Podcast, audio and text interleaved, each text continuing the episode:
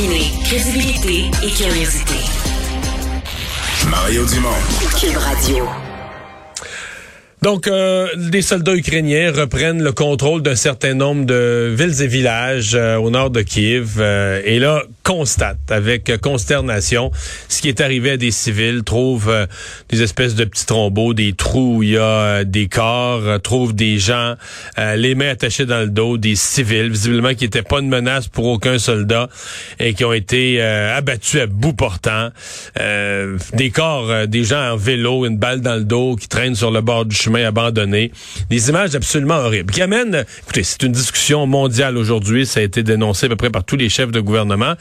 Et euh, un certain nombre d'experts en viennent à parler d'un génocide. Disent que ce que la Russie, ce que Poutine est en train de faire en Ukraine, c'est un génocide. C'est un terme qui est employé localement là-bas en Ukraine aussi. Heidi Berger, fondatrice et présidente de la Fondation pour l'étude des génocides. Elle est également l'enfant de parents survivants de l'Holocauste. Madame Berger est avec nous. Bonjour. Euh, Bonjour, euh, bonjour, merci de m'avoir invité. Euh, Est-ce qu'il faut dire Heidi Berger ou Berger? Ah, ici à Québec, Berger, Ça- et le restant du Canada, Ok. euh, Berger. Parce que ma mère est native d'un village où c'est plein de bergers. Là. Donc, euh, oh, D'accord. ça, ça- Louisville. ça va pour le Québec. Donc, euh, ouais, le mot génocide, évidemment, les gens, devant l'horreur, les gens l'emploient euh, spontanément, facilement, mais c'est un terme extrêmement lourd de porter. La preuve, vo- votre, vous faites partie d'un institut d'études, ni plus ni moins, sur le, le terme, sur les cas qui en sont ou qui en sont pas. là? Oui, oui. En, tout cas, nous, sommes tous profondément affectés par ce que nous voyons chaque jour euh, depuis l'invasion de l'Ukraine. Mais euh, vraiment la définition de génocide. Le génocide est la destruction intentionnelle d'un peuple, généralement un groupe ethnique, national, racial ou religieux. Et c'est dans ce contexte qu'il sera important d'enquêter de près sur les atrocités euh, commises par les forces russes. Euh, L'impact total de l'invasion russe en Ukraine ne sera pas connu avant un certain temps. Moi, je suis pas un expert de géopolitique ou en crime de guerre, mais il faut, avant de, nommer ce qui se passe un génocide, il faut comprendre les six étapes euh, qui sont communes à tous les génocides. C'est parce qu'il y a six, il y a- étape- il y, a six critères, là, six étapes pour pouvoir utiliser le terme génocide face à une. euh, ça- ça- il peut y avoir des atrocités épouvantables, mais pour les, les qualifier de génocide, il y a six items. Oh, oui, vraiment, il y a dix, mais on, euh, on l'a fait plus court euh, avec euh, six étapes. Et je peux expliquer chaque, chaque allez-y, étape. oui, rapidement, mais euh, allez-y, le nommez-les avec une petite explication. OK, alors il y a le premier, classification.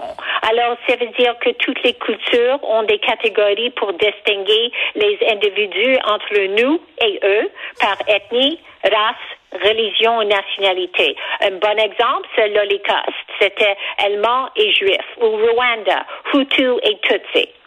Le deuxième, c'est déshumanisation. Ça, c'est un groupe nie l'humanité de l'autre groupe. Le troisième, c'est polarisation. Ça, c'est les extrémistes et la haine sépare les groupes par une propagande qui diabolise et déshumanise un groupe. Le quatrième, organisation.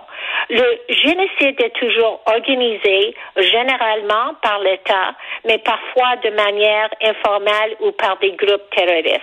Mais il faut que ce soit, il faut, il faut que l'élimination de, de- d'un groupe ethnique soit structurée. là. Dans le cas des camps, dans le cas des, des camps d'Hitler, là, il n'y avait pas d'ambiguïté. Là. On amenait les gens par train, c'était, c'était structuré, c'était organisé pour exterminer un peuple. Ah ben oui. Et le cinquième, c'est extermination. Il s'agit d'une extermination pour les assassins car ils ne croient pas que leurs victimes soient pleinement humaines. Le massacre est appelé légalement génocide. Et la dernière, c'est le déni. Et le déni est la dernière étape qui suit toujours le génocide et c'est l'un des indicateurs les plus sûrs du nouveau massacre génocidaire. Alors aujourd'hui, on voit vraiment que c'est les crimes contre l'humanité. Mais ça va prendre du temps avant qu'ils décident si c'est vraiment un génocide. Et ça va prendre des, cours et aussi comme le, euh, les Nations Unies. Ouais.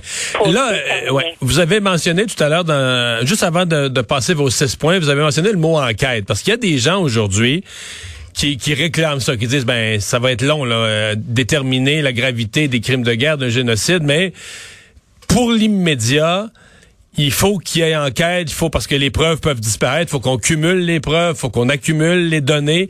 Euh, vous êtes là aussi, vous vous êtes d'accord que c'est ça l'urgence du moment? Oui, je pense qu'il y a une urgence, vraiment une urgence.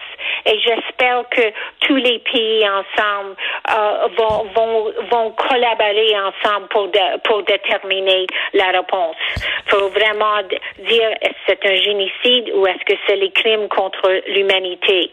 Mais pour le moment, c'est le crime contre l'humanité. Dans un dans un scénario comme celui-là, euh, les euh, les instances internationales ont quel pouvoir pour ce que vous en savez? Parce que il y a des gens qui disent ben là Poutine il va retourner en Russie, il pourra plus voyager à travers le monde, il va mais euh, personne va aller le chercher en Russie. En d'autres termes, personne va déclarer la guerre à la Russie pour aller chercher Poutine dans son palais à Moscou ou à Sochi là, c'est quoi votre niveau de confiance qu'on puisse faire payer les responsables? Oui. En tout cas, vous savez, comme j'ai dit, je suis pas un expert en géopolitique.